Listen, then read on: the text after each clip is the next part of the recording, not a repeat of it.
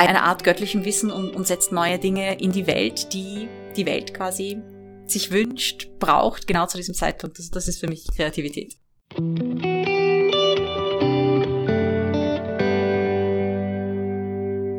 Kreologen Dialog, der Podcast mit Sarah Iris Mang, im Gespräch mit inspirierenden Gästen. Welche Umgebung braucht es, um neue Ideen entwickeln zu können? Was bereichert den eigenen Schaffensprozess und was kann hinderlich sein? Motivation. Wie gelingt es dran zu bleiben? Lasst uns gemeinsam in die Welt des heutigen Gasts eintauchen.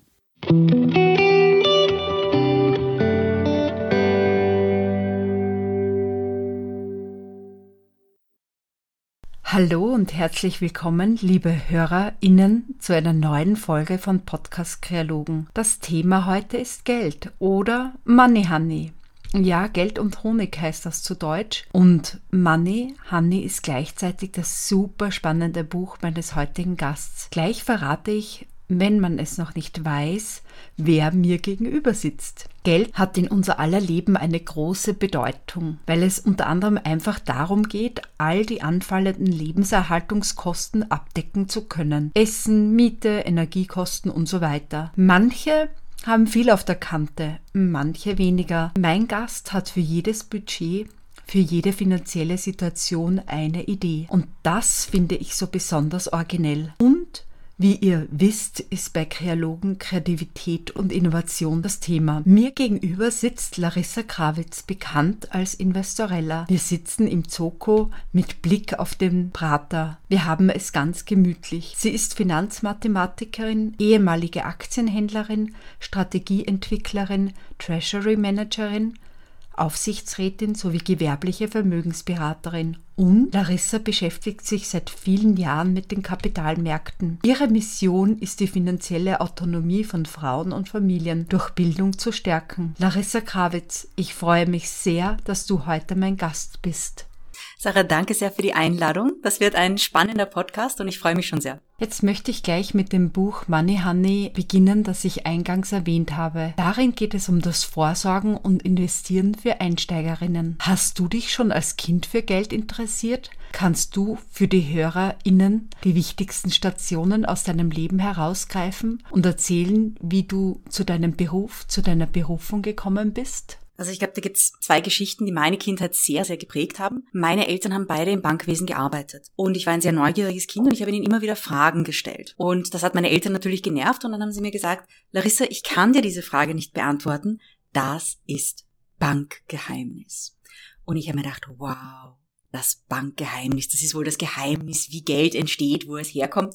Das muss ich unbedingt herausfinden. Und ich bin dann zu meinen Eltern und ich habe gesagt, Mama, Papa, ich sag's niemandem weiter. Ich verspreche, ich sag's niemandem weiter, aber bitte sag mir das Bankgeheimnis. Und meine Eltern haben dann einfach nur gelacht. Ich habe natürlich als kleines Kind nicht verstanden, dass das eine, ein Datenschutzgesetz ist in Wahrheit. Und ich dachte mir, das ist irgendwie dieses super spannende Geheimnis. Und dann habe ich mir gedacht, okay, wenn meine Eltern mir das Bankgeheimnis nicht verraten, dann habe ich eigentlich nur eine einzige Wahl. Wenn ich erwachsen bin, muss ich selber in die Bankenbranche gehen. Das war das eine. Und das andere war, dass ich meinen Vater bei der Arbeit beobachtet habe. Und er war Aktienhändler und damals in den 90er Jahren ist das alles übers Telefon gelaufen. Und er war immer sehr, also er hatte sehr gute Beziehungen zu seinen Kunden, hat mit denen am Telefon sehr freundschaftlich gesprochen, hat viel gelacht. Und ich habe mir gedacht, okay, wir haben ein gutes Haus, wir fahren oft auf Urlaub, wir haben sehr viele schöne Sachen. Das heißt, meine Eltern verdienen nicht schlecht. Und für mich hat das immer nur so ausgesehen, als würde mein Vater den ganzen Tag mit seinen Freunden telefonieren. Und ich habe mir gedacht, ganzen Tag lang mit Freunden und Freundinnen telefonieren, viel Geld verdienen, das ist der Job für mich. Also wurde ich quasi dadurch inspiriert muss aber sagen, dass ich trotz der Bankenkarriere beider meiner Eltern ein extrem schlechtes Verständnis für das Thema Personal Finance, also die eigenen Finanzen mitbekommen habe. Und da muss man sehr, sehr aufpassen, denn es gibt wirklich sehr viele Menschen, die auch eine Ausbildung haben, eine, eine ökonomische, eine wirtschaftliche Ausbildung oder sogar eine Finanzausbildung, die jetzt in diesem Bereich arbeiten, aber wenn es um die eigenen Investitionen geht, dann ist das noch einmal anders und dann ist es wiederum schwierig. Also die reine Finanzausbildung schützt vor schlechten Investments nicht, sagen wir mal so. Über das Thema Finanz und Ausbildung werden wir später noch genauer sprechen. Podcast Kreologen beschäftigt sich mit Kreativität und Innovation. Basis dafür ist die Kommunikation, der Wissensaustausch, der Dialog. Du Larissa hast zahlreiche Formate, in denen du dein Wissen an Interessierte weitergibst. Deine Investorella Akademie, deinen Podcast Investorella und auf Social Media, zum Beispiel Instagram, wo es das Format Freitag der Frage gibt. Hier beantwortest du live am Freitag zwischen 12 und 13 Uhr die Fragen deiner FollowerInnen. Wie immer verlinke ich alle Seiten meines Gasts in den Show Notes. Warum ist es dir wichtig, so viele verschiedene Formate anzubieten? Also das, das, was für mich sehr wichtig war, ist, dass der Einstieg niederschwellig ist. Und sehr viele Menschen, ich würde sagen, der Großteil der Menschen ist auf Social Media unterwegs. Auf Instagram, ich habe auch auf TikTok ein bisschen was gemacht, das habe ich in der letzten Zeit vernachlässigt, aber das kommt auf jeden Fall wieder, weil das Thema extrem wichtig ist. Und ich glaube, gerade für Frauen, und das ist die Zielgruppe, die ich anspreche, da sind die Berührungsängste gegenüber dem Thema Finanzen enorm. Und wenn man sich anschaut, was es dann da draußen gibt, die, die FMA hat eine sehr gute Seite, die Nationalbank macht was über Finanzbildung, einige Banken bieten das an, aber es ist alles sehr technisch. Und ich glaube, diese Formate schrecken Menschen oft ab. Und deswegen habe ich mir gedacht, ich muss das irgendwie rüberbringen auf eine sehr einfache Art. Ich versuche das lustig zu machen. Ich versuche das nahbar zu gestalten. Ich versuche Beispiele aus dem Leben zu nehmen und dieses Freitag der Frage, das mache ich halt wirklich gern. Da sammle ich immer am Vormittag die Fragen und dann schaue ich, dass ich sie beantworte, ähm, eben in den Instagram Stories. Manchmal mache ich auch ein, ein Live, je nachdem, wie es zeitlich bei mir ist, damit die Leute, damit ich sehe, was, was die Menschen beschäftigt und damit die Leute auch lustige, schnelle Antworten auf, auf wichtige Finanzfragen finden. Larissa, was mir bei dir wirklich total gut gefällt, und das möchte ich kurz als Zwischennotiz einfügen, ist, dass du im Unterschied zu vielen anderen FinanzinfluencerInnen keine quasi konkreten Tipps und Anweisungen gibst oder ein Produkt definitiv empfiehlst und das finde ich sehr sympathisch, sondern immer wieder einlädst, das genauer zu reflektieren und quasi auf die eigenen Bedürfnisse anzupassen. Ja, es ist, es ist auch wirklich wichtig. Ähm, ich habe so ein bisschen, das habe ich eh auf Insta auch gepostet, so ein bisschen einen Zwist mit dem, mit dem Finfluencer-Tun, weil sehr viele Leute in der Finfluencer-Szene keine Ausbildung im Finanzbereich haben und keine Berufserfahrung im Finanzbereich. Und es gibt einige Beispiele, das sind Leute, die wirklich, die kommen eher aus der Marketing-Ecke haben einige Bücher zum Beispiel über das Thema Finanzen gelesen und sagen, okay, ich baue jetzt einen Finfluencer-Kanal auf. Und die verdienen ihr Geld äh, durch zum Beispiel durch Affiliate-Marketing, also wirklich durch die Empfehlung von gewissen Anbietern.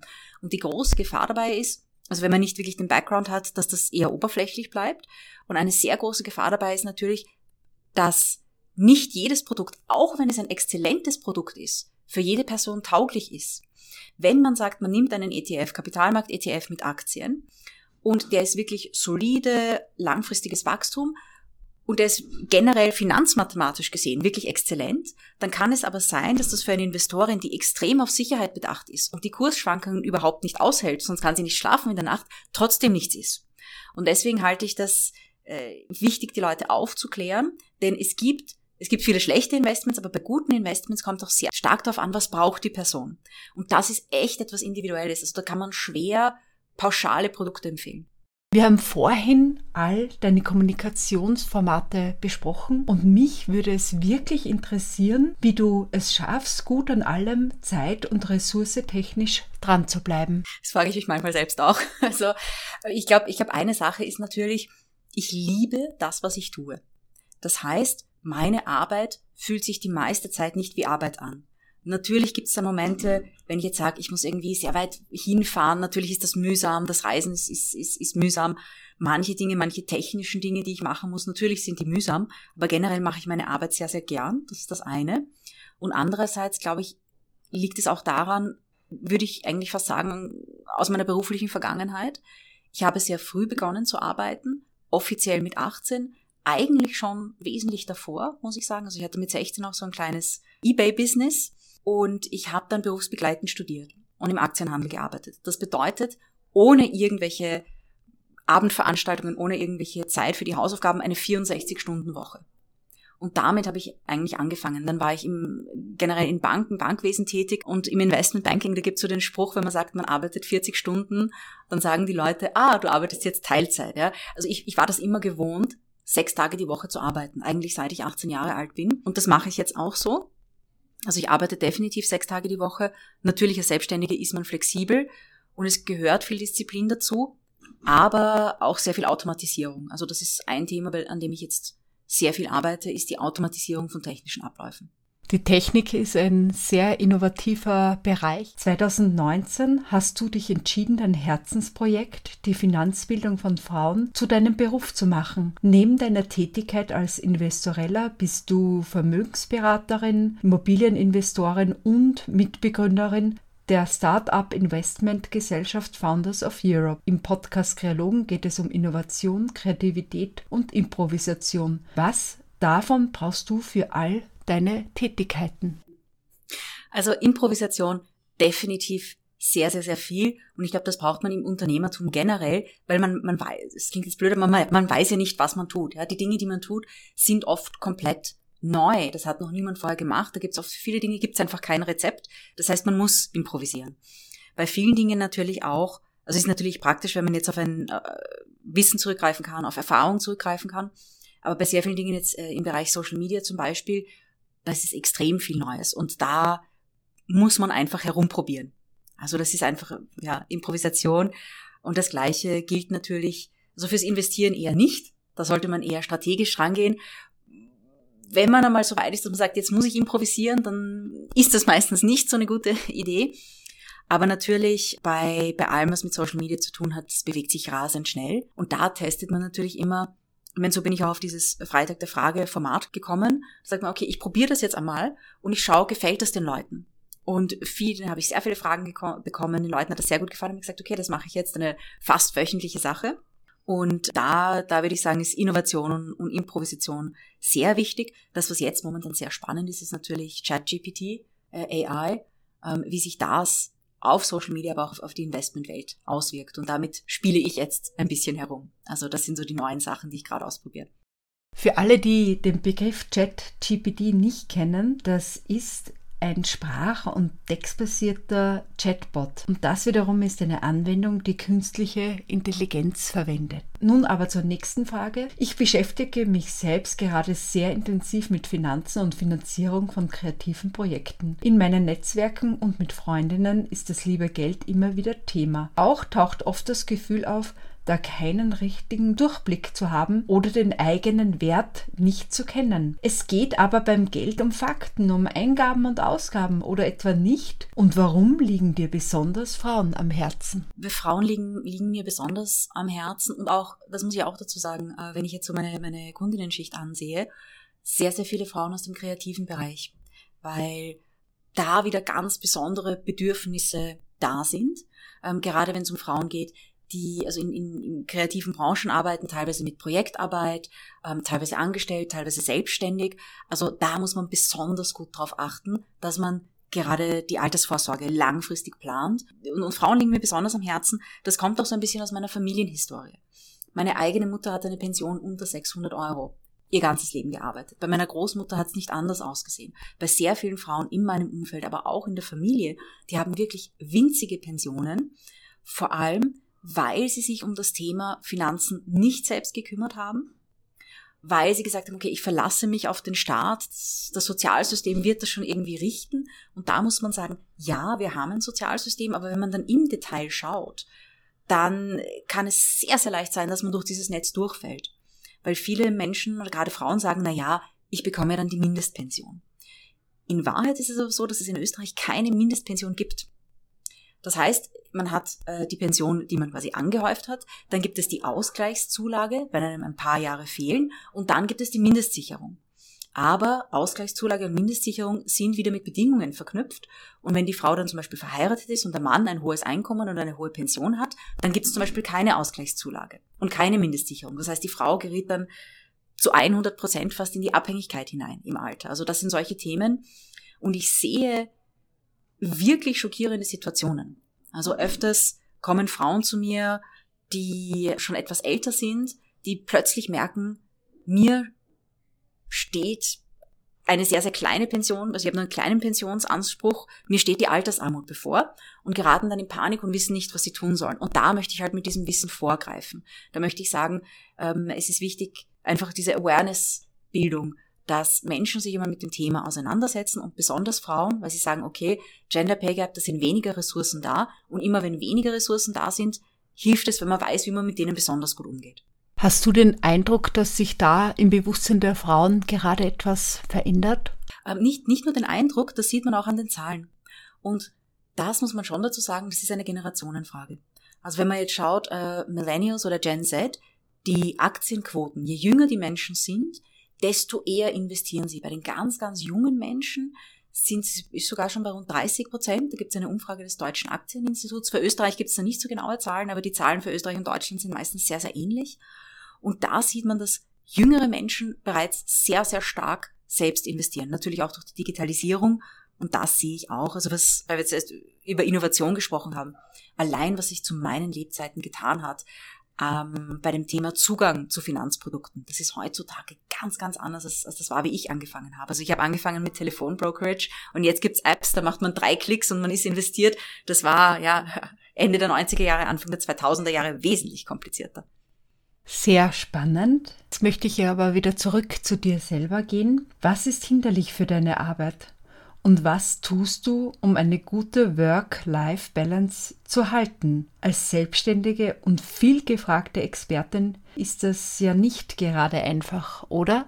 Also ich glaube, dass man gerade wenn man unternehmerisch tätig ist, lernen muss, mit einem gewissen Grad an Chaos zu leben und das auch zu akzeptieren. Also ich glaube, wenn man da ist und wenn man jetzt wirklich sehr perfektionistisch unterwegs ist, ist die Wahrscheinlichkeit eines Burnouts eines raschen Burnouts wesentlich höher. Das heißt, man muss damit leben lernen, dass gewisse Dinge einfach nicht perfekt sein werden.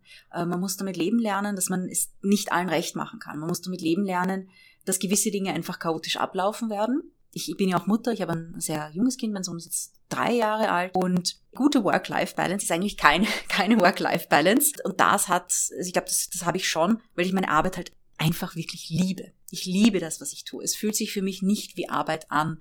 Für mich fühlt es sich an wie, wie eine Mission. Es ist wirklich sehr, sehr, sehr erfüllend für mich.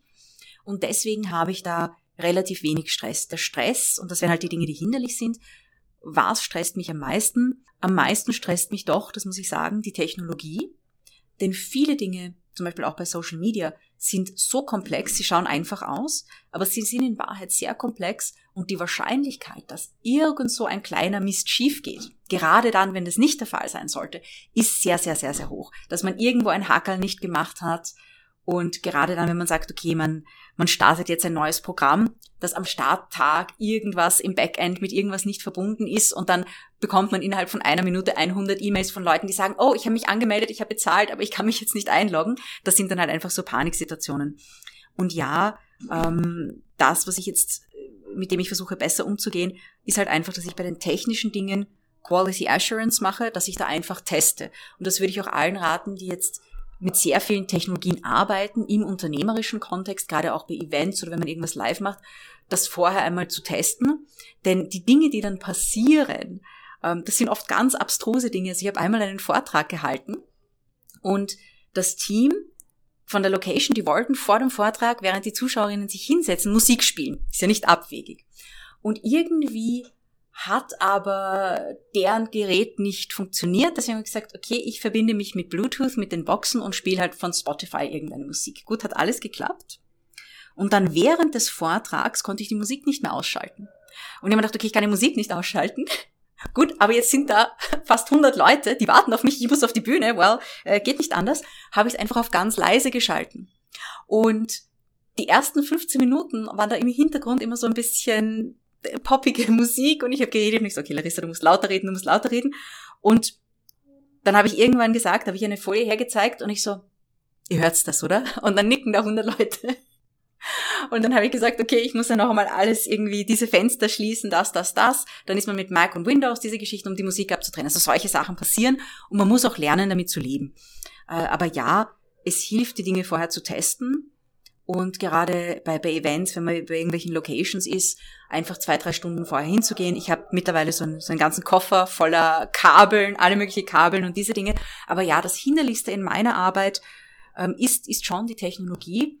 Und das, was sonst natürlich noch, noch, noch hinderlich ist, was jetzt nicht technisch ist, bei, speziell bei dem Thema Finanzen, sind einige Finanzmythen, die sich hartnäckig in der Gesellschaft halten. Also das macht es teilweise auch schwierig Also es ist immer noch gerade bei Frauen zum Beispiel, dass es sich nicht gehört, viel Geld zu haben als Frau, dass da so ein gewisser sozialer Druck ist, der auf Frauen schwerer wiegt als auf Männern. Ähm, oder zum Beispiel die Idee, dass am Aktienmarkt, dass das alles Zocken und wilde Spekulation ist. Und das ist auch etwas, dieses Bild wurde durch die Medien sehr stark propagiert, was ja klar ist, weil wenn jemand investiert und sagt, ich mache das richtig und ich analysiere das stundenlang und ich mache mir ein Excel-Sheet und das und das und ich lese Research Papers, so einen Film wird ja niemand anschauen, ja, weil das wäre ein Film, wo zwei Stunden jemand sitzt und irgendwelche Research Reports liest, das will ja kein Mensch sehen. Ja. Ähm, Wolf of Wall Street, solche Dinge verkaufen sich halt besser. Und wenn über Finanzthemen berichtet wird in den Mainstream-Medien, in den Nachrichtensendungen, dann ist es sehr oft Skandale, also dieses überproportionale Berichten über Skandale. Da, da glauben viele Menschen, okay, der Aktienmarkt, das ist mega, mega wild. Und das ist etwas, wenn man sich jetzt dann die nackten Zahlen ansieht, wie das ist bei langfristigem Investment, das stimmt einfach nicht. Aber dieser Mythos ist schwer aus der Gesellschaft rauszukriegen. Das heißt, die Personengruppe, die ohnehin schon sehr verunsichert ist, wird dann durch diese Mythen quasi noch einmal mehr, ja, wie soll ich sagen, verunsichert. Ja, und ähm, man muss natürlich auch sagen, die Mythen kommen nicht von irgendwoher. Also es ist ja auch die es gibt ja auch quasi Organisationen, die ein bisschen von diesen Mythen leben. Das ist immer so ein, so ein zweischneidiges Schwert auch in der Bankenbranche. Die Banken wollen einerseits aufklären über das Thema Finanzwissen, aber gleichzeitig eine Kundin, die sich sehr gut auskennt, ist ja eine wesentlich schwierigere Kundin. Die stellt ja ganz andere Fragen. Also ähm, das ist auch immer so ein bisschen das Thema, dass man sagt, wie viel Finanzbildung wird ja auch staatlich gefördert, aber wie viel Finanzbildung will man wirklich? Denn auch unter für die Politik ist das Thema natürlich auch unangenehm, wenn dann politische Vorschläge gemacht werden und Bürgerinnen und Bürger sagen dann, na, na, das geht sich alles nicht aus. Ja? Ähm, also das ist immer so ein bisschen, so ein bisschen das Thema, das behindert meine Arbeit auch. Wie siehst du das Thema Finanzbildung vor allem bei den Kindern, also bei den Jüngeren? Du hast auch einen Sohn. Ab wann denkst du, hat es eine Relevanz? Und findest du, dass es genug Angebote gibt? Also es gibt, ähm, es gibt ja die, die nationale Finanzbildungsstrategie, da war ich eh vor ein paar Monaten im Herbst im ähm, Finanzministerium bei einer Präsentation eingeladen zu dem Thema. Es gibt sehr viele Vereine, die gerade an Schulen wirklich extrem tolle Arbeit machen, was die Finanzbildung betrifft. Also ich glaube, da kommen schon einige Steine ins Rollen. Und ich denke mir, dass ähm, das wird mit der Zeit, aber es ist wirklich eine Generationenfrage. Und ähm, ich glaube, dass, dass das Wichtigste ist auch, gerade bei jungen Menschen, das Thema Konsum sehr kritisch zu beleuchten mega, mega wichtig, wenn man sich anschaut, die Zahlen zum Beispiel bei Privatinsolvenzen. Ähm, es gibt auf Social Media den, Trend Klarna Schulden, diese Buy Now, Pay Later Dienste. Ganz, ganz, ganz schlimm, wie schnell junge Menschen sich verschulden, weil es auch so einfach geht. Wie gesagt, vor 20 Jahren, ja, Kontoüberzug, Kreditkarte, aber mittlerweile kann man sich mit zwei, drei Klicks ziemlich hoch verschulden. Und das ist ein Problem. Und ich glaube, da müsste man eigentlich noch viel aggressiver ansetzen und vor allem einen Schritt davor ansetzen bei dem Thema Konsum versus Investment und Sparen. Denn das, was man konsumiert, kann man natürlich nicht investieren und sparen. Und ich glaube, Social Media macht es jungen Menschen sehr, sehr schwer, sich beim Konsum zurückzuhalten. Und das, das sollte auch ein, ein wichtiger Fokus sein, gerade in der Schule. Ich zitiere dich jetzt. Von einem Tag auf den anderen war das Vermögen der Familie weg, sagtest du in einem ORF-Beitrag und ergänzt. Geld bringt Sicherheit, aber man darf nicht glauben, dass es glücklich macht. Und wie immer lade ich Interessierte ein, beim Podcast mitzuwirken. Und da passt gerade die Frage von Emila dazu, die wissen möchte, wie du mit dem Thema Zeit umgehst. Zeit gegen Geld eintauschen oder stellt sich die Frage für dich so vielleicht gar nicht? Ich glaube, dass kein Mensch wirklich darum herumkommt, in einer gewissen Phase des Lebens Zeit gegen Geld zu tauschen. Und die Frage ist natürlich nur, wie werte ich meine Zeit auf? Wie, wie verkaufe ich meine Zeit gut? Das ist die eine Frage. Und das Wichtige ist, dass man wirklich in, in die Richtung denkt, Zeit ist ein knappes Gut, wesentlich, wesentlich knapper als Geld. Weil Zeit ist absolut unwiederbringlich. Und wenn man Geld verliert, dann kann man wieder verdienen, aber Zeit gewinnt man nicht zurück. Und ähm, eine Sache, die da wirklich wichtig ist, ist, dass man sich, dass man so einen, so einen Makroblick hat, auch ein bisschen aus der Ferne und sich wirklich im Leben an, ansieht, okay, wie nutze ich die Zeit am effizientesten, die ich bereits mit dem Thema Geld verbringe. Denn auch Menschen, die nicht investieren, verbringen Zeit mit dem Thema Geld. Jeder Mensch ab einem gewissen Alter denkt über das Thema Geld nach. Wie viel gebe ich aus? Wie bezahle ich das? Wie bekomme ich einen besseren Job, ein höheres Gehalt? Und die Frage ist dann natürlich, wie verbringe ich diese gedankliche Zeit am besten? Und da möchte ich eben ein Beispiel nennen, dieses, ähm, diese ganzen Flyer von Supermärkten. Die Spezialangebote. Es gibt sehr viele Menschen, die gehen von einem Supermarkt zum anderen und verbringen vielleicht zwei Stunden damit, um 10 Euro zu sparen und sagen, okay, ich tue was für mein Geld, wenn ich da wirklich als Schnäppchen und Rabatt und da klebe ich eine Rabattmarke drauf und all diese Sachen. Aber wenn man sagt, man würde zwei Stunden damit verbringen, zum Beispiel sich über das Thema Investieren weiterzubilden oder über das Thema, ganz wichtiges Thema aktuell in der, in der Phase der steigenden Zinsen, wenn ich die zwei Stunden damit verbringen würde, all meine Finanzierungen durchzuschauen und zu schauen, okay, welche Finanzierung, wo kann ich mir vielleicht einen besseren Zinssatz holen. Ähm, wenn ich zum Beispiel, sagen wir mal, ich habe als junger Mensch Klarna-Schulden und da zahle ich 14 Prozent im Jahr und dann könnte ich das ähm, auf einen Bankkredit umschulden mit 7 Prozent. Da spare ich schon wesentlich mehr Geld als bei diesem ganzen Rabattmarken sammeln. Also das, dass man sagt, okay, ich sehe mir das an oder dass ich mich zwei Stunden hinsetze, ich nenne es die Finventur, meine ganzen Finanzen durchschaue und sage, okay, wo ist da das Potenzial? Ähm, was kann ich da sparen und das gesparte Geld, wie kann ich das gleich investieren? Also da sollte man auch schauen. Und ja, es gibt die Möglichkeit, wenn man smart Zeit gegen Geld tauscht und dieses Geld dann eben nicht für Konsum ausgibt, dass man es dann investiert und dann, ich weiß, dieser Satz ist blöd, aber dann arbeitet das Geld für einen. Also es generiert Zinsen, es generiert Dividenden. Und ideal ist natürlich, dass man, je älter man wird, größere Brocken in Assets steckt, die dann, wenn man wirklich älter ist, für einen arbeiten. Ähm, da ist aber auch ganz wichtig, weil die Frage bekomme ich auch immer, das hat auch mit Zeit zu tun, ist die Frage ja, ist es noch nicht zu spät für mich? Und da muss ich sagen, also ich habe auch Kundinnen, die weit über 70 sind, hatte auch Anfragen von, von einer Person, die über 100 Jahre alt ist. Und da sage ich immer, wenn irgendwie, irgendwer mich fragt, ja, Frauen um die 40, 50, so, ja, ich bin schon 40 oder 50, ist es schon zu spät? Und ich so, ja, wenn es für eine Frau um die, die, die über 100 ist, nicht zu spät ist, dann ist es für dich definitiv nicht zu spät. Also das ist auch ganz, ganz wichtig, denn heutzutage zum Glück ist ein Menschenleben sehr lang. Es gibt auch die Beate Sander, bekannt als die Börsenoma. Sie ist mittlerweile verstorben. Sie hat auch richtig tolle Bücher geschrieben. Und ich glaube, die hat auch mit weit über 60 begonnen. Also ähm, es, ist, es ist nicht zu spät, sich mit dem Thema zu beschäftigen, aber man sollte auf jeden Fall hinterfragen, die Zeit, die ich aufwende, um über Geld nachzudenken, wie nutze ich diese Zeit wirklich effizient?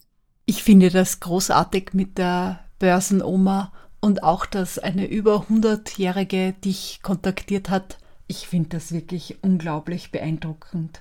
Du willst investieren, aber traust dich noch nicht. Alle um dich herum haben ETF-Sparpläne und jetzt bekommst du schon langsam FOMO. Du möchtest deine Altersvorsorge endlich regeln. Diese Sätze stehen auf deiner Website und ermuntern, über das Thema Geld nachzudenken und sich Support zu holen. Wie gehst du selbst mit deinen Finanzen um? Was ist deine Strategie? Also wie teilst du deine Finanzen auf, ein und so weiter? Also ich muss sagen, ich habe das vorher eben schon angesprochen, dass ich obwohl meine Eltern beide in Banken gearbeitet haben, dass ich nicht mit einer sehr guten Finanzbildung aufgewachsen bin. Warum war das so? Also ich glaube einerseits, äh, weil meine Eltern in den 70er Jahren jung war, wo es super leicht war, einen Job zu kriegen, wo es ein immenses, immenses Wirtschaftswachstum gab. Ähm, und für mich war das dann schon anders. Aber auch, weil meine Eltern und gerade mein Vater auch eine Zeit lang wirklich sehr, sehr gut verdient hat und dann gesagt hat, Kind, du musst dir um das Thema Geld keine Sorgen machen. Und ich habe mir zum Glück trotzdem Sorgen gemacht. Also äh, das ist, weil ich immer sehr jung, sehr schnell selbstständig sein wollte. Ich habe meinen, weil ich so zehn Jahre habe ich meinen Eltern immer gesagt, ja mit 15 werde ich ausziehen. Das war dann doch ein bisschen später. Aber ich habe sehr früh auch begonnen, selbst zu arbeiten, mir ein bisschen Taschengeld zu verdienen. Ähm, eigentlich immer aus diesem Freiheits- und Eigenständigkeitsgedanken heraus. Und das war auch sehr, sehr, sehr, sehr wichtig. Aber, und deswegen habe ich gesagt, ich, ich muss anderen Menschen auch diese, diese, diese Erfahrung noch mit anderen Menschen teilen. Ich habe in meiner Jugend so gut wie alle Fehler gemacht, die man machen kann. Also da spreche ich von, von meinen Zwanzigern. Ich habe sehr, sehr, sehr viel konsumiert. Ich habe relativ jung, schon relativ gut verdient, aber in der Zeit habe ich sehr viel Geld für total unnötige Dinge ausgegeben. Ähm, das ist das eine. Äh, ich habe in, in äh, Beziehungen in meiner Jugend und in meinen jüngeren Jahren nicht so sehr auf das Finanzthema geachtet. Das ist auch ein ganz, ganz, ganz, ganz wichtiger Punkt. Und wie mache ich das mittlerweile? Also mittlerweile plane ich sehr und das, was ich auch mache, ist, dass ich mich zwinge zu investieren. Ähm, das ist eine, eine sehr praktische Sache, denn ähm, gerade wenn man sagt, man baut ein Unternehmen auf, dann ist es teilweise noch sehr chaotisch. Und dann hat man auch hier teilweise Zahlungen, ähm, da hat man das und das, da muss man plötzlich sehr, sehr viel Geld aufwenden. Und das Wichtigste ist, dass man sagt, das Thema Investment, das muss einfach zuerst kommen.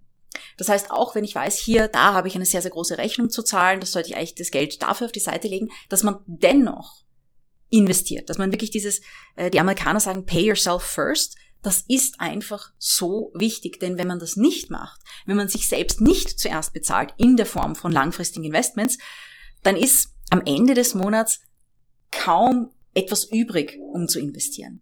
Denn dann kommen alle möglichen Dinge, dann sagt man, okay, ich mache jetzt noch das in meinem Unternehmen, das in meinem Unternehmen, ähm, es kommen irgendwelche Events, man sieht irgendwelche Dinge, die man kaufen will. Ähm, Konsum, es ist sehr, sehr leicht zu konsumieren. Und wir leben in einer Gesellschaft, das muss man auch dazu sagen, wo auch ein gewisser Konsumzwang herrscht. Und deswegen ist das Wichtigste, dass man sagt, ich konsumiere erst, wenn das Thema Investment für diesen Monat oder für diese Periode, je nachdem, wie es bei Selbstständigen auch ist, abgeschlossen ist. Das heißt, das, das kommt immer ganz am Anfang. Also das ist das Wichtigste, was ich heutzutage mache. Und ähm, das andere ist auch, dass ich sage, ich teile mir das Geld äh, relativ gut ein. Also mein Geld bekommt Marschall, dass ich sage, das geht jedes Monat zum Investieren, das und das geht äh, in Richtung Fixkosten, das sind die Kosten des Alltags, aber auch das bewusste Konsumieren, ich nenne es mein Spaßkonto, von nutzlosen Dingen. Weil ein bisschen Spaß muss man im Leben auch haben. Das ist auch sehr, sehr wichtig. Man kann nicht nur sparen und, und für die Zukunft zur Seite legen. Man muss auch ein, bis zu einem gewissen Grad im Jetzt leben und eine gute Balance finden zwischen, das hebe ich für die Zukunft auf und das konsumiere ich im Jetzt. Man kann in keinem der Bereiche zu sehr sein. Wenn man alles sofort konsumiert, dann hat man in der Zukunft ein Problem. Wenn man alles in die Zukunft schiebt, dann hat man das Problem, dass man vielleicht vorher stirbt, bevor diese Zukunft überhaupt äh, daherkommt oder dass man dann älter ist und sagt, okay, jetzt habe ich gar keine Lust mehr zu reisen oder ähm, jetzt äh, bin ich nicht mehr fit genug, um die Welt zu bereisen. Also diese Dinge, dass man da eine gute Balance findet. Und das mache ich eben, indem ich sage, einen gewissen Prozentsatz meines Einkommens, den gebe ich immer zur Seite für das Thema Investment und einen gewissen Prozentsatz meines Einkommens, der kommt aber auf mein Spaßkonto und das ist wirklich da, um Dinge zu kaufen, die ich, ich nenne es den frivolen Konsum. Also ich sage, ich kaufe mir eine treue Flasche Wein oder ich gehe mit meinen Freundinnen fort und wir trinken Cocktails oder solche Dinge. Äh, das ist auch wichtig. Und dann, das, was ich mache, ist natürlich das Thema Investment gehe ich sehr finanzmathematisch an. Und ähm, ich schaue natürlich auch immer mein Depot an und ich schaue, okay, was kann ich da machen, was kann ich da optimieren, aber das ist schon relativ automatisiert. Und Automatisierung, also neben dem Pay Yourself First, ist Automatisierung eins der wichtigsten Sachen, denn um alle Dinge, um die man sich nicht kümmert, die nicht automatisiert sind, das ist schwierig, das geht dann im Alltagsstress oft unter. Strategie und Automatisierung sind ganz zentral, wie du sagst. Jetzt wollen wir aber schauen, wie du die Fragen beantwortest. Und zwar, Larissa, lass uns gemeinsam Word rappen. Ich beginne und, und du rappst den zweiten Teil. Los geht es. Bist du bereit? Mhm. Das beste Investment meines Lebens. War eine ATX-Put, ein ATX-Put-Optionsschein in der Finanzkrise. Und das schlechteste? Das schlechteste Investment war Designerkleidung. Typisch unnötige Ausgaben bei Männern und Frauen sind statistisch gesehen bei Frauen sind es statistisch gesehen sehr hohe Ausgaben für Themen wie Kleidung und Beauty und bei Männern sind es statistisch gesehen sehr hohe Ausgaben für das Auto und für Cafés und Restaurants. Also die Klischees stimmen leider. Was tun, um die Finanzen gut im Blick zu haben? sich zumindest einmal im Jahr hinsetzen und eine Finventur machen, in der man sich die Transaktionen der letzten zwölf Monate ansieht, analysiert und dann lernt man sich selbst besser kennen. Das rate ich jeder Person, die sich mit Geld auseinandersetzt. Sich Basiswissen anzueignen und sich dann kontinuierlich weiterzubilden. Ich und Kryptos sind so ein bisschen ein Love-and-Hate-Relationship. Geld bedeutet für mich Freiheit. Darauf bin ich super stolz und das macht mich sehr glücklich. Ähm, ich bin sehr stolz darauf, dass ich es geschafft habe, ähm, auch mit kleinem Kind ein äh, Unternehmen aufzubauen und bereits im ersten Jahr nach meiner Unternehmensgründung mehr verdient habe als in meinem letzten Job. Dazu gratuliere ich dir ganz herzlich an dieser Stelle. Gibt es Bücher, Podcasts oder andere Formate, die du interessierten HörerInnen empfehlen kannst? Deine Formate kommen, wie bereits erwähnt, alle in die Show Notes. Ja, da gibt's einige Dinge. Es gibt eine Bücherserie des amerikanischen Autors, der Autor heißt Jack Schwager.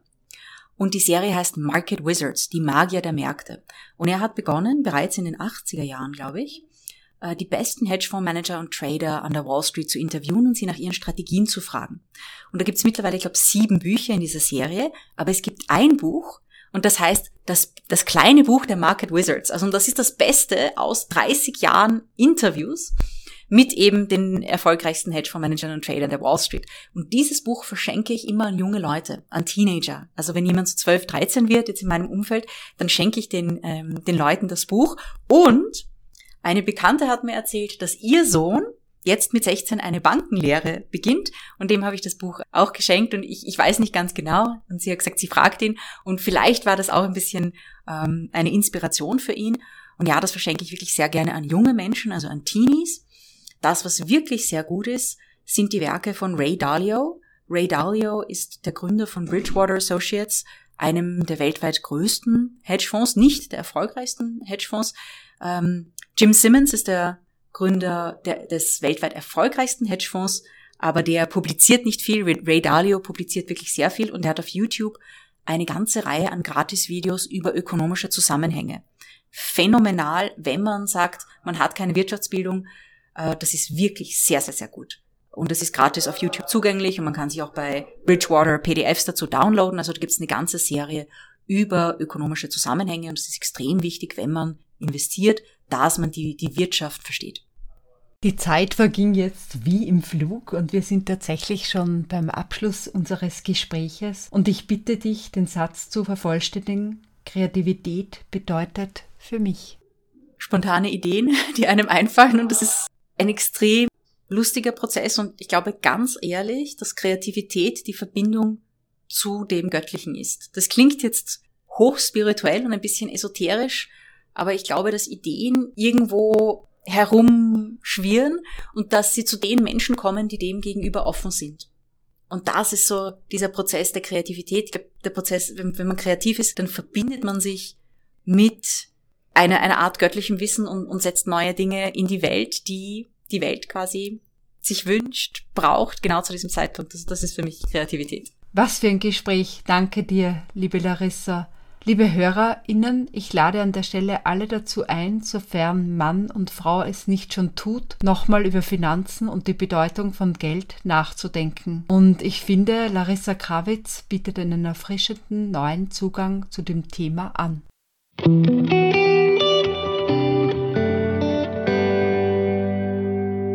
Kreologen, schön, dass du heute dabei warst. Wenn dir der Podcast gefallen hat, dann teile ihn gerne mit Freunden. Über positive Bewertungen würde ich mich sehr freuen. Du hast spannende Ideen, Anregungen und Impulse.